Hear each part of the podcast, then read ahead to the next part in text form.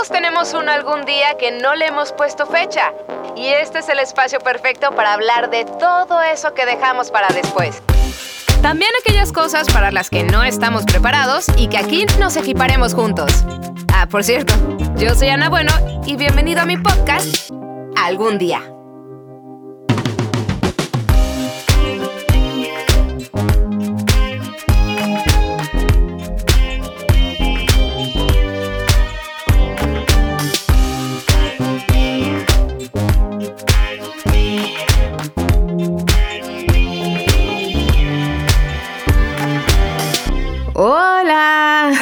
¿cómo estás? Qué gusto que estés aquí acompañándome en un nuevo episodio en este tu podcast algún día, sobre todo porque hoy hablaremos acerca de la manipulación. Episodio de Algún día superaré a mi ex con la psicóloga Belén Gómez, hubo un testimonio que tan amablemente me compartieron en el que me percaté que probablemente ella no se había dado cuenta que estaba siendo manipulada por su ex para hacerla sentir mal.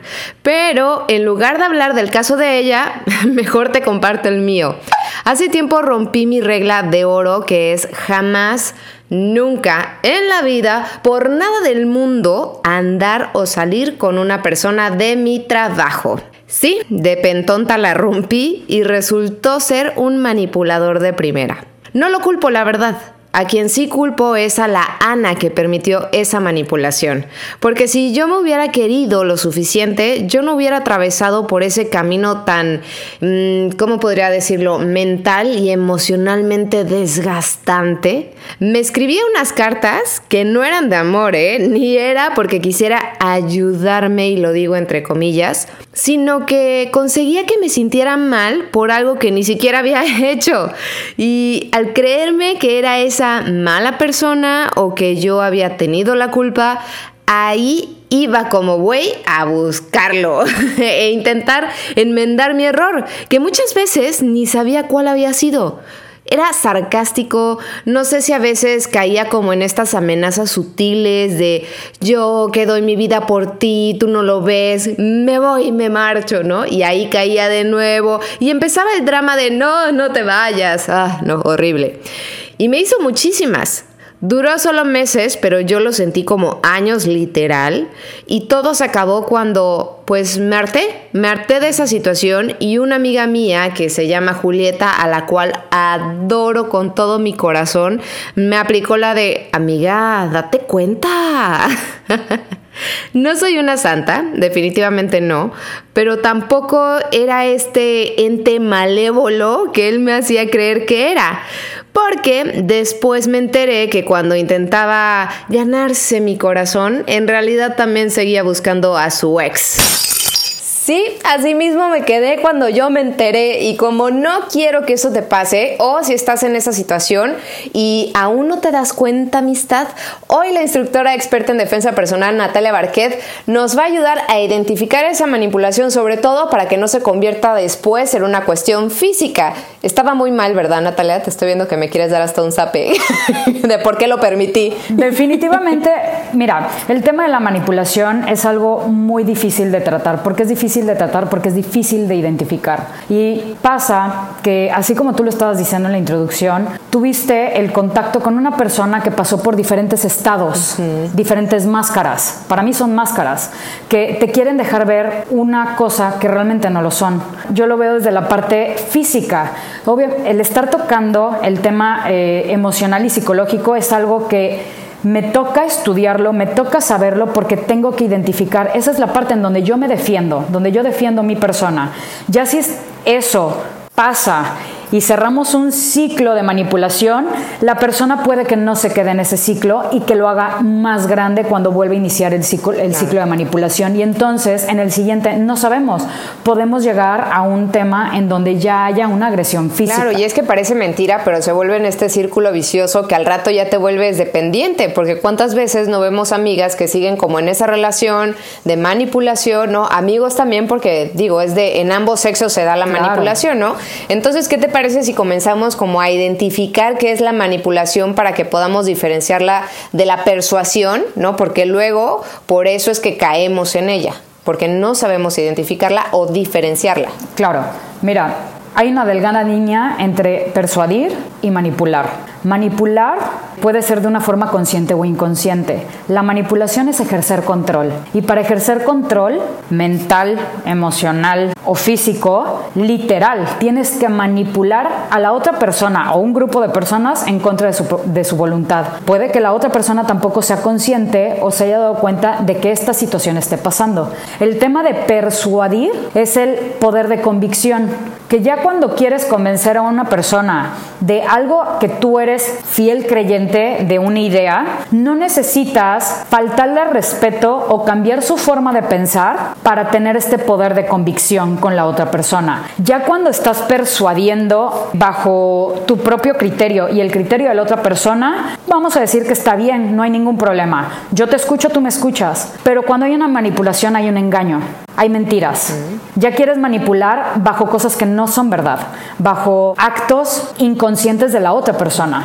Y hay algo delicado también que se maneja aquí, que es el chantaje emocional. Personalmente, yo de la forma en que lo abordo muchas veces en clase es que este viene de una forma mucho más consciente. Ya hay una amenaza directa, casi, casi la mayoría de las veces. La manipulación no, la manipulación va escondida. El manipulador para mí es un mago, es el mago de las palabras, el que te puede envolver para poder decirte ciertas cosas sin que tú te des cuenta y te hace creer cosas que tú ni siquiera sabías que estaban en tu cabeza o sentimientos que no sabías que tú tenías. Lo que hace es envolverte en sus palabras. Es que deben de tener una labia y una agilidad para realmente envolverte, porque pareciera mentira, pero por un momento, o sea, yo decía, no, es que probablemente sí estoy mal. Sí. Probablemente lo que él está diciendo sí es cierto. Y es cuando caes en ese juego y en ese chantaje. O sea, pero llega un punto en el que dices, ¿cómo lo freno? Claro. Digamos, el chantajista a lo mejor, bueno, chantajista emocional o manipulador tiende a ser de algún cierto modo en específico, o sea, por ejemplo, agresivo. En mi caso yo decía, bueno, este güey es súper sarcástico, ¿no? Había sarcasmo que me daba risa, pero ya cuando era hablando en un plan de como de nosotros,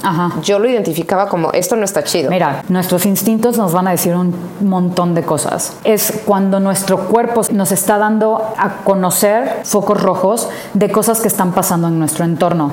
Puede ser sarcasmo, puede ser pasivo-agresivo, puede ser una persona encantadora. El manipulador a veces llega de una llega siendo una persona que dices, "Ay, pero yo no me esperaba que fuera así." O sea, al principio, en tu caso hablando eh, de pareja, pues no lo sé, te conquistan. Porque una vez que hay esta conquista y te hacen creer en ellos completamente, ¿cómo va a ser posible que dudes de una persona que es tan buena? Claro. Y entonces ahí es en donde primero tiene que haber esta conquista, primero hay este enamoramiento y entonces ya pueden ejercer manipulación.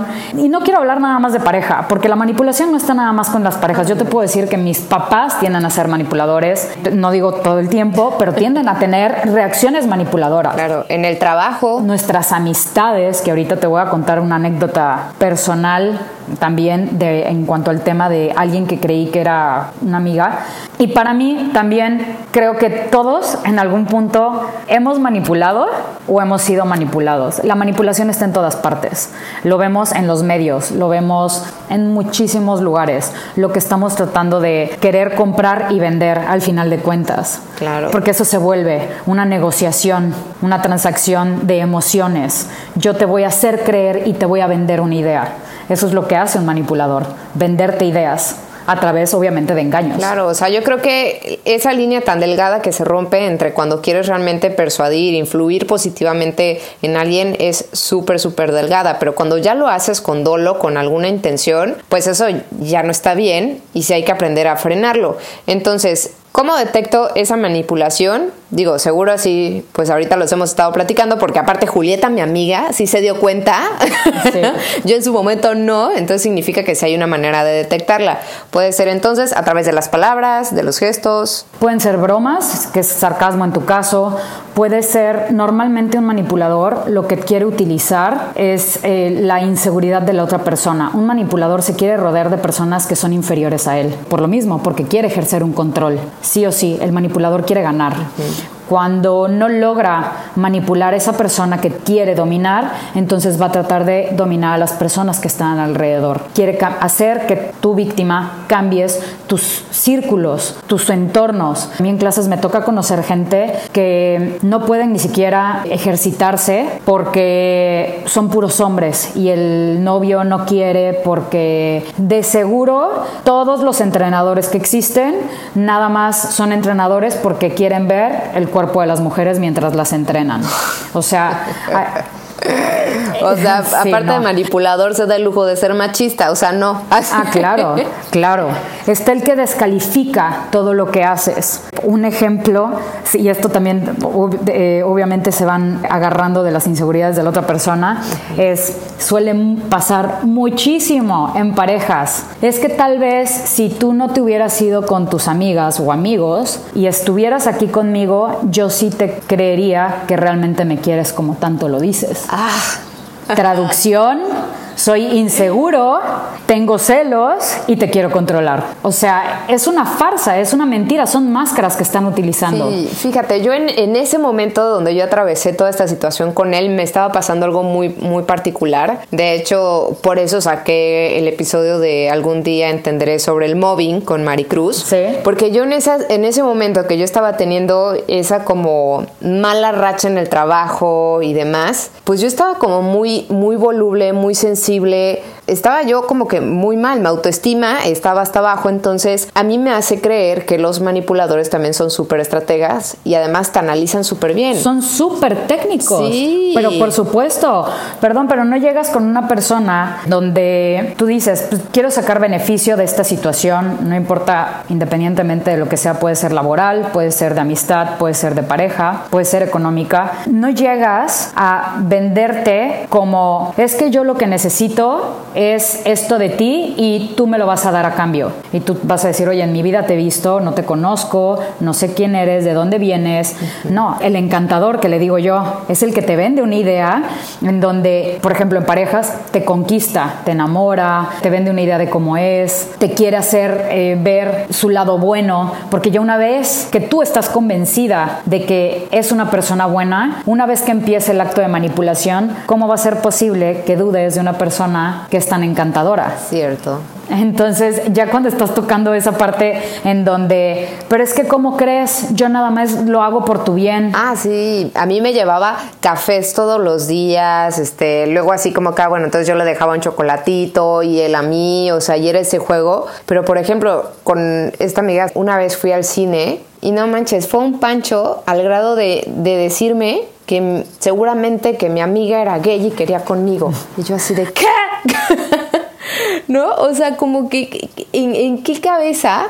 ¿No? Cabía como hacer toda esta historia y ahí me ves, no, ¿cómo crees? Que no sé qué. O sea, haciendo como si yo hubiera tenido la culpa de todo, cuando pues yo no tengo culpa de lo que él se imagine. Sí, claro. La mayoría de los manipuladores te hacen sentir culpable y tú no sabes ni por qué. Sí. O sea, es como Híjole, es que se me vienen, te lo juro, N cantidad de situaciones y de ejemplos que digo, no puede ser. A mí esto me sucede muchísimo, sobre todo en clase, porque digo, sí, yo me dedico al tema de defensa personal y estudio el tema de defensa personal y enseño la parte física y te enseño a ejercitarte, pero realmente todas mis clases empiezan abordando una situación. Si estás en casa y tienes a tus papás que te están tratando de mm, que tú hagas algo, obligaciones de tarea, hay formas también de pedir las cosas. Hay formas de que si sucede algo en casa o en pareja, hay formas también de cómo te dicen las cosas. La forma del tono de voz, el lenguaje corporal, por ejemplo, en máscaras está el castigo, la persona que, manipula, el que automáticamente al momento de querer sacar algo a cambio te va a amenazar directamente. O te deja de hablar, por ejemplo. Ese es el silencioso, yo le digo el silencioso. Ah. Yo los divido en cinco. A ver. El que te castiga, que es aquel que te da la amenaza, el que directamente te está diciendo, si tú haces esto, estas son las consecuencias. Obviamente las consecuencias son malas. Entonces tú tienes miedo y por consecuencia no lo haces. Te retractas de cosas que querías hacer, de tomar acciones, obviamente pensando en la otra persona. Está el autocastigo, que es el manipulador, tiende a ponerse en una situación para que la otra persona deje de hacer o haga cosas para que sienta tema de culpabilidad, en donde... Mm, por ejemplo, si, si, tú sales de la casa a esta hora, voy a tratar de, poner como que el mismo ejemplo para que vean como las diferentes formas. Si tú sales de la casa, entonces yo me tengo que quedar aquí y yo no voy a poder ni salir a comprar la comida y me voy a quedar sin comer. Y entonces es como, chin, tiene razón, ¿cómo soy yo tan mala persona que ve lo que le estoy haciendo. Entonces el, la misma, el mismo manipulador se pone en un, en un punto de me voy a autocastigar para poder hacer que la otra persona haga estas cosas, ¿no? De ahí el que promete. es que yo te prometo que si tú no sales de casa, yo voy a limpiar la casa completa y voy a hacer lo que tú quieras. Ese es más sutil, todavía es directo, pero te lo estaba dejando ver bonito. Está el silencioso, que en mi caso es el que más detesto porque odio el tema de no poder como dialogar y comunicar. Es aquella persona que simplemente tú actúas y te deja de hablar. O sea, no hubo acción alguna. Literal, te dejó de hablar. Ley del hielo. A mí, por ejemplo, yo le tengo pánico a mi mamá de cometer algún error porque mi mamá me deja de hablar. O sea, y digo, tengo que, hay, tiene que haber un desapego, porque también esa es una solución. Es que es como la indiferencia. Sí. ¿No? Bien dicen que la indiferencia mata. Duele horrible. Mi hermana siempre me ha dicho, estos son consejos de, de, de mi familia y de cosas, mi hermana siempre me ha dicho cuando está estaba en tema de, alguna relación y es que qué puedo hacer porque quiero que me haga caso o ya no quiero que me esté diciendo estas cosas o todo. No le hagas caso. Sé indiferente. Lo que más le duele a una persona es que ni siquiera le pongas atención. Quítale la atención de lo que te está tanto afectando y vas a ver que le vas a quitar el poder, el poder del control. Y el último es la víctima, el que utiliza temas de la infancia o cosas que le están sucediendo para justificar las acciones que está teniendo en el día actual. O sea, así como de es que como mis papás se divorciaron, entonces no sé cómo ser un equipo. Sí, exactamente. A nivel personal siempre me gusta hablar como mucho a nivel personal, se me hace de, de las formas en donde más la gente se siente como acompañada, porque eso es lo que siento. Cuando tú te sientes acompañada en un proceso que otra persona está pasando por algo similar, pues se vuelve personal y obviamente te relacionas de una mejor manera. Yo viví una situación en casa muy difícil hace muchísimos años, donde hubo una pérdida familiar. Y mi familia, no digo se desintegró porque no, simplemente los roles cambiaron y nos desenvolvimos de una manera completamente diferente, cada quien por su lado y nos volvimos muy independientes, demasiado independientes, al grado que desde muy niña el tema de hablar de mis emociones fue algo muy difícil. Hoy en día, si tengo pareja, incluso en el trabajo, debo de tener la capacidad de comunicarme y yo no puedo llegar ni contigo, ni ahorita en el podcast, ni en mis clases, ni con mi pareja, ni con nadie en el es que como yo soy de esta forma o yo crecí de esta forma, perdón, entonces por eso soy de esta forma y hacerte sentir de una forma culpable o hacerte sentir responsable de cosas que no te corresponden, etcétera, etcétera, etcétera. Entonces, es el victimismo es una de las más grandes. o sea, las personas queremos ser víctimas o queremos hacer víctima a la otra persona. Entonces, para mí es una de las más eh, difíciles a veces. Porque te genera parte empatía, ¿no? Exactamente, porque o tienes culpabilidad o responsabilidad de la otra persona. No quieres hacerlo sentir más mal. Entonces, todos hemos vivido cosas en nuestra vida. Todos en nuestra vida hemos vivido situaciones de agresión de muchísimas formas. Hemos recibido malos tratos en la escuela por compañeros de, de clase. N cantidad de ejemplos que se pueden dar, pero queremos tener empatía con las otras y ese persona manipulador se apodera de eso que le pasó y justifica todo lo que está sucediendo y todas las acciones que tiene. Cuando te quieren hacer víctima de alguna, de alguna situación o ellos eh, están en una posición de víctima, está el que golpea, es que te golpeé porque tú me dijiste que yo era un bueno para nada. Oye, nada justifica el que me golpees y está la persona, las personas que creen es que yo, yo me merecía ser golpeado. Es que claro, yo me merecía que me pusiera el cuerno, porque pues yo no lo atendía. Entonces es como, no, no, no, no justifiques acciones. Por ejemplo, un caso también súper fuerte que para mí cuando yo lo escuché dije, no puede ser, o sea, ¿qué grado llegó? Una pareja había, eh, la, la novia había encontrado que el novio le había puesto el cuerno. ¿Cómo? Pues le agarró el celular escondidas porque tuvo un presentimiento, que esto es algo donde yo siempre voy, del tema de los presentimientos nos dicen siempre cosas que nosotros tal vez no somos conscientes, pero ahí están. La novia había ido, sacó el celular escondidas, espió el celular y efectivamente el novio le había puesto el cuerno. ¿Sabes cómo se zafó el novio de la situación? ¿Qué? ¿Quién te crees tú? Son mis cosas privadas, como y entonces le volteó la situación. Te voltean la tortilla. Esta es una forma de identificar el que te volteen literal la situación de es que yo tuve la culpa. Y se me hace súper grave, porque para mí ya una vez que te voltean esa máscara y te la dejan ver en donde tú eres la mala, ya pasaste del encanto a que te lo digan de una forma tal vez pasivo-agresiva, lo dijiste tú, ay, era de broma, pero no es broma. Escalan a la amenaza, de ahí escalan a un chantaje mucho más directo, a un control ya verbal físico y entonces llegan al punto en donde ya no nada más están jugando con tus emociones, ya van a hacer un control físico sobre de ti. Ya cuando están para mí cuando ya están en ese punto en donde es que yo tuve la culpa porque yo agarré su celular, digo, pues sí está muy mal que tú hayas agarrado su celular, pero, ok, ya esta situación ya sucedió, pero ¿qué estás haciendo después? Ya identificaste que hay manipulación, ¿qué vas a hacer después? Claro, a mí cuando me pintó que yo era la súper, ultra, mega mala, llegó un punto en el que literal me harté tanto que le dije, ok, no soy una mala persona, pero sí fui la mala en su historia y estoy bien con eso y a la chingada. Si eso me sirve para zafarme, claro. lo hago. Entonces, ya una vez que, que lo identificamos, sabemos realmente que estamos pasando por una manipulación, ¿cómo le podemos hacer frente a esa situación para zafarnos de ese círculo vicioso? Porque estás de acuerdo que muchas veces no nos salimos de, eso o lo seguimos permitiendo por miedo a que algo más pase o que algo peor pueda pasar. ¿no? Así es. Yo tengo tres puntos que yo personalmente he aplicado en mi vida y me han funcionado muy bien. No digo que los pueda o los logre aplicar siempre.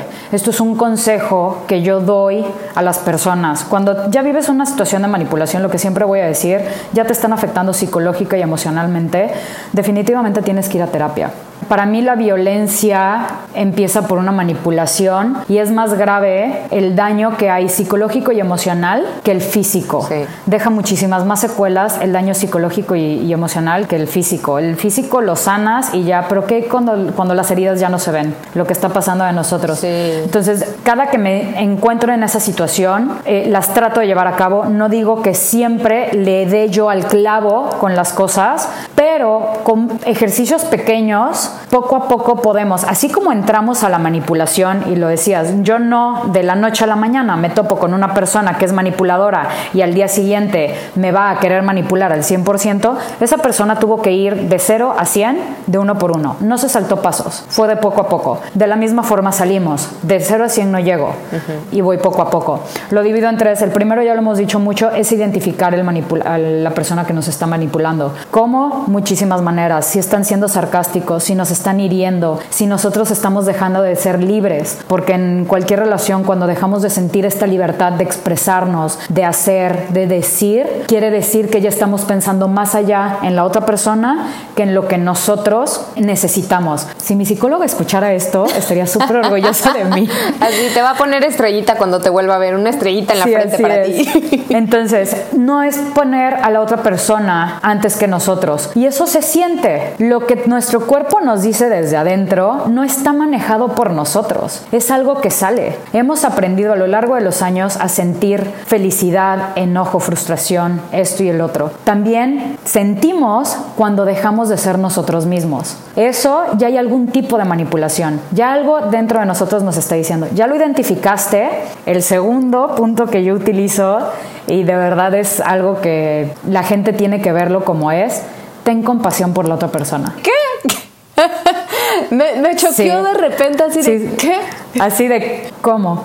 Cuando yo identifico que estoy tratando con un manipulador, la verdad es que tengo compasión de esa persona. ¿Por qué? Porque realmente veo que la otra persona debe de estar en algún tipo de sufrimiento. Esa persona no está siendo quien realmente quiere ser, no está siendo feliz. Necesita tener que dominar a otras personas o a otra persona para poder llenar su propio vacío. Esa persona no está completa. Entonces eso me hace ser empática para poder pasar al tercer punto. Y entonces sí, actuar y tomar acción yo personalmente me empiezo a hacer preguntas.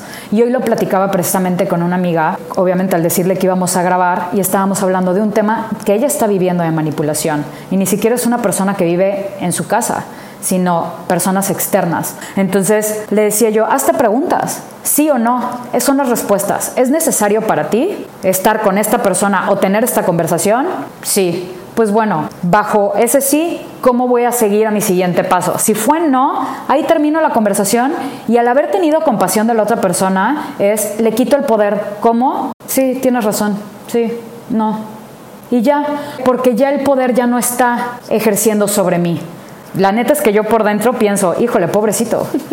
Pobrecita, hace rato te, decía yo una, una, situación de este fin de semana, una persona eh, quiso manipularme de una forma chistosa, quiso ser la bromista, el encantador, de cómo ves que mm, me contaron tal chisme y sales tú en esto que se estaba diciendo, pero yo, yo nada más escuché, yo ni opinión daba qué chiquito es el mundo, que a mí por otro lado ya hasta me habían contado, oye, nos topamos con tal persona y fíjate que pues yo sé que tú la conoces, ten cuidado, tal cosa, y con decirte que hasta screenshots me enviaron. No. Y esta persona, y esto fue una cosa que yo pienso, los tiempos de Dios son perfectos, porque mientras esta persona manipuladora me estaba tratando de decir y formar este encanto de, pero no te creas, yo no dije nada, yo tal cosa. Amarrarse el dedo, ¿no? Exactamente. Por otro lado, una muy buena amiga me, me dijo, hey, aguas con esto porque sé que la conoces, ten cuidado. Y le dije, hola, muchísimas gracias. Yo veo los screenshots y la, verdad es que en cuanto ella me, me, estaba escribiendo, mi primera respuesta fue, sí, está cañón que la gente quiera hacer chismes y que no se quiera ver envuelta en el chisme. Y ya, sin embargo, esta persona manipuladora siguió y siguió con la conversación y siguió con la conversación. Ah, sí, porque aparte no paran, esa es otra, no se frenan por nada. Exacto. Entonces, cuando empezó a, a seguir con este tema, llegó el punto en donde dije, ¿cómo le quito el poder? Poniendo un alto, poniendo un límite, diciéndole, mira, ¿sabes qué? La verdad es que yo ya sé, incluso yo ya sé que estuviste con tales y tales personas. Si tengo información, la voy a ocupar no bajo discusión. Yo no voy a discutir bajo algo que yo sé que yo tengo credibilidad. Yo ya no tengo por qué darte explicaciones. Esto es lo que pasa y aquí están las pruebas. Y una vez que tengo estas pruebas, yo ya te quito el poder, no me engancho y te rompo tu ciclo de la manipulación. Porque si yo hubiera dicho, no, pero no sé qué, en la siguiente reunión, oye, ¿y qué crees? Y el mismo chisme hubiera seguido por meses, si es que había chisme o no sé. Claro, porque aparte te, te enganchas. Claro, porque es eso, es desafanar a la otra persona de ese ciclo en el que está. ¿Cómo? Te quito el poder.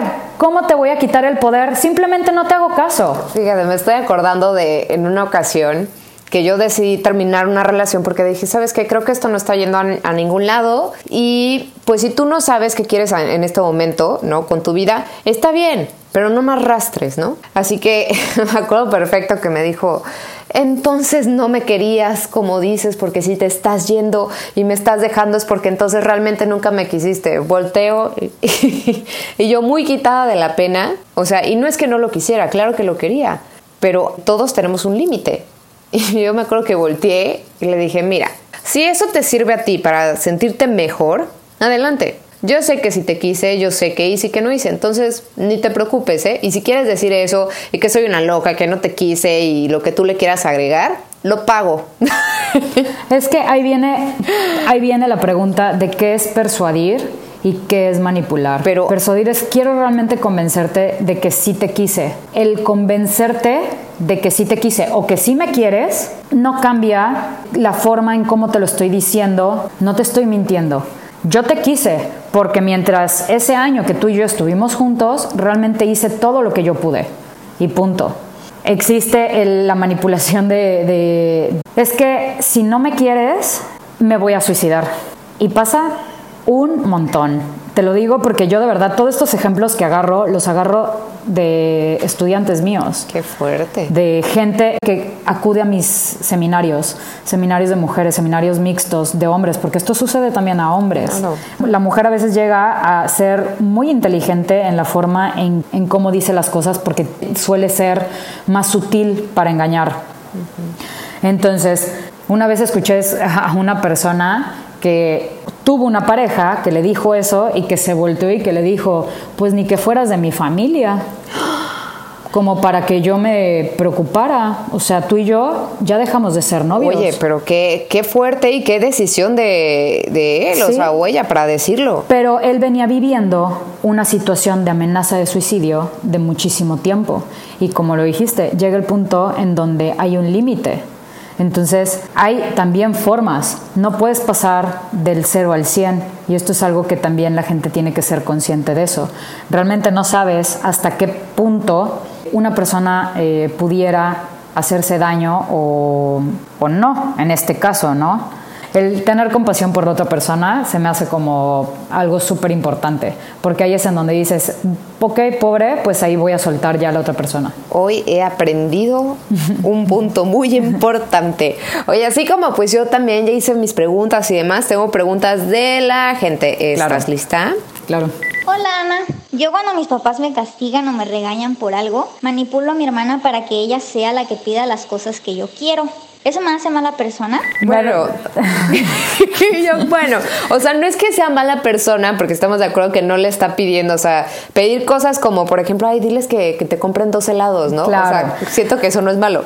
Mira, el tema de la manipulación lo aprendemos desde niños. No sabemos todavía hablar y cómo es la forma en que un niño quiere la atención del papá, hace estos berrinches o tiende a llorar porque está buscando atención y entonces hace este tema de un poquito de exagerado y realmente el niño ni siquiera está llorando. Entonces aprendemos desde muy niños a querer controlar y manejar esa situación. Bueno, y los papás también. Claro. Yo me acuerdo que, por ejemplo, ahí va la balconeada de mi mamá. Bueno, y la mía también. Yo me acuerdo que estaba aprendiendo apenas como a avisar, ¿no? Pipí, popó. El caso es de que como estaba yo jugando, pues me ganó. y mi mamá, bueno, me empezó a decir en el baño que si le voy a decir al policía que eres una cochina y que te llevo, obviamente, pues ya quedas toda friqueada, ¿no? Y al rato hasta gritaba, ¿no? Y así como, no, niña, estamos en una fiesta, contrólate, ¿no? Gobiérnate. Pero es típico, o sea, de si te portas bien, te va a traer Santa lo que tú quieres. Claro. Entonces, ahorita la escucho y escucho su tono de voz, es obvio que es, es una niña. No, claro que no es mala. El problema es cuando hacemos cosas de forma, y esto, esto sí, si llegan a escuchar los niños o papás a sus niños, que les enseñen también en que hay cosas inocentes. Cuando eres consciente de que vas a hacer un daño o no. Porque a veces para obtener cosas, ¿qué tipo de cosas? Lo acabas de decir, un helado, tal vez un juguete. Estamos hablando ya de temas de manipulación en donde tu pareja ya ni siquiera te deja salir de la casa y te tiene encerrado, no te quiere dar dinero porque tal vez es el proveedor de la casa. No lo sé, pueden haber otras cosas. O por el jefe también, ¿no? Que es como, haces lo que yo digo o te Sí, claro, eso ya es chantaje. Para mí es chantaje ya directo. o sea, yo lo veo ya como un chantaje directo, es una amenaza, no se me hace una manipulación. Ya fue completamente directa, se saltó todos los pasos. es directa. no fue por un proceso. Muy bien, pues vamos con la siguiente. Hola chicas, mi duda está enfocada más hacia la parte de cómo podemos identificar cuando estamos siendo manipulados en comparación con cuando a lo mejor únicamente nos están dando un consejo por nuestro bien. Sobre todo cuando estamos hablando, no sé, de que mi jefe, mi amigo o inclusive a lo mejor algún familiar me está aconsejando algo y cómo sé que realmente no lo está haciendo por su bien. Esa es mi duda. Es que sí es una línea muy delgada, ¿eh? Es una línea muy delgada. Lo primero que podría yo decir es, toma las cosas de quien vienen. Y a esto va el cuántas veces esa persona te ha dado un consejo y realmente has tenido este, este feeling, sensación dentro de ti de que tal vez no te lo estaba diciendo por beneficio tuyo, sino por beneficio de la otra persona. Entonces, ¿es la primera vez que lo siento o ya lo ha hecho antes? También si se me pone frente a alguien que no tiendo a contarle mis problemas personales o mis cosas o no sabe lo que está sucediendo en este caso de mi jefe, que sabe qué es lo que está sucediendo en una situación laboral, pues no le doy crédito tanto a lo que me estén diciendo. Entonces ya también ahí viene como el criterio de, ok, me lo dice, lo mismo, no le doy el poder y simplemente no lo tomo en cuenta. Muchas gracias, tengo compasión y ahí muere. Y pues bueno, ahí también se pueden desencadenar un montón de cosas. Pero sigamos con la siguiente pregunta. ¿Cómo puedo diferenciar que alguien quiere manipularme o que alguien se está preocupando por mí? Sí, porque típico, ¿no? De, es que lo hago porque te quiero. Ah, te estoy claro. marcando siete mil veces porque estoy Claro. preocupada. Una anécdota que tengo es en seminarios de mujeres, me pasa que a menudo vienen los novios, ay, es que él viene a acompañarme. Y resulta que cuando platico con el novio o algo, mentira, realmente el tipo le estaba vigilando, controlando y está no nada más controlando, sino es tratando de escuchar qué era lo que yo estaba diciendo para usar y voltear, porque pues magos, al final de cuentas, y usar mis palabras para su propio beneficio, que viene un poquito de la pregunta anterior. Yo en un seminario y en todos los seminarios, en este precisamente, dije, cuando ustedes salgan, ustedes mujeres salgan, desgraciadamente no vivimos en el mundo ideal, en donde ya podemos salir pues sin avisarle a nadie. Alguien tiene que saber en dónde estamos. Agarra a una persona que sea de tu plena confianza para decirle en dónde estás. Y no significa que esa persona sea siempre la misma para cada situación, porque todo depende, siempre todo depende de cada factor, va a cambiar la situación. Y de ahí se agarró esta persona. Es que en el seminario de defensa personal dijeron que tenías que mandarme la ubicación. No, no, no, a ver, no nos equivoquemos. Yo nunca dije, mándale la ubicación a tu novio para que él sepa en dónde estás y te pueda vigilar. No, se lo puedes dar a tu amiga, le puedes dar la ubicación a tu papá o tu mamá o la persona de más confianza en ese momento. Ahí podemos identificar el que pues realmente no es el, híjole, se está preocupando por mí. También la forma, el tono en que nos dicen a veces las cosas, viene atrás todo una actuación, porque esa es la verdad, donde tú eras la estrella y es que tú te fuiste y yo no sabía en dónde estabas y no me contestabas el teléfono y es víctima porque se preocupó y qué hubiera pasado y entonces vuelvo a lo mismo. ¿Cuántas veces han pasado por esa situación? Si llevan muchas veces en donde esta persona, y lo digo entre comillas, se preocupa por ti, pues ya puedes empezar a identificar que es un patrón y no una preocupación. Interesante. Oye, y a partir de ese supongo que ya no aceptas acompañantes a los seminarios. Ah. No, no, no, sí los acepto, lo digo. No va para los novios que estén aquí que tal vez vengan a vigilarme para ver qué es lo que digo y usarlo en mi contra. Así lo digo, te lo juro. no, pues sí, o sea, pues es que no sabes, o sea, eh, esas también son anécdotas. Me encanta. Bien, el siguiente, fíjate que es más como otra anécdota, pero sobre todo de cómo también esto nos influye ya a nivel personal. ¿Ok? Hola Ana, quiero platicarte que he pasado por situaciones de manipulación que me han dejado con un amargo sabor de boca. Mira, yo soy una persona muy confiada, defensora de las causas justas, promotora del respeto, practico todo aquello que creo que me nutre y edifica. No suelo juzgar a una persona por lo que se diga de ella, siempre procuro hacer primero mi juicio a partir de mi criterio y pues por ello esto me ha llevado a perder eh, un trabajo. Cuando hubo una injusticia laboral, entre los afectados lograron que yo fuera quien levantara la voz y replicara por ellos. Y al final, pues ellos siguieron trabajando y yo fui despedida. Ahora siempre temo ser manipulada y no sé si algún día pudiera volver a sentirme tranquila sin que nadie esté queriendo aprovecharse de mí y de mi personalidad. Definitivamente hay muchas personas que le das la mano y desgraciadamente te, toman el pie. Claro, mira, en un tema laboral ya de, ya este nivel y sobre todo por lo obviamente se entiende perfecto que había muchas personas involucradas. Todos yo creo que lo vivimos tal vez en algún momento, en- incluso en la escuela, en el salón de clases, en donde sucedía algo que había sido idea de todos, pero claro, siempre mandan a alguien que es como la presa del grupo. Una persona que es manipulada tiende a creer fácil en las otras personas. No quiero decir insegura, porque el manipulador sí ataca normalmente a aquellas personas inseguras, pero en este caso hablamos ya de un tema de donde un grupo literal manipuló a una sola persona, esta persona cree fácil en los demás, en lo bueno de las otras personas. En un tema laboral tienes que ver desgraciadamente por ti siendo justa, porque no quiere decir que seas egoísta. si estaba sucediendo alguna situación, tú tienes que ir y hablar con tu supervisor o con tu jefe directo para, oye, esta situación está realmente sucediendo. Pero el criterio parte de uno, estás identificando el problema. Tú, Ana, yo, Natalia, si estoy viendo que está sucediendo algo en mi entorno laboral, tengo que identificar el problema y tengo entonces que abordar el problema y actuar, tomar acción de las cosas que están pasando. Aquí ya ella lo está llevando, sí parte de un tema laboral, pero ella ya lo está llevando a su vida personal. Sí, porque ahora donde quiera que se pare, ya va con ese chip de es que se van a aprovechar de mí. Sí, no todas las personas, obviamente no todas las personas manipulamos, sí en algún momento lo hacemos, actuamos de manera diferente, pero también es, tiene que quedarse con la precaución, no con el miedo.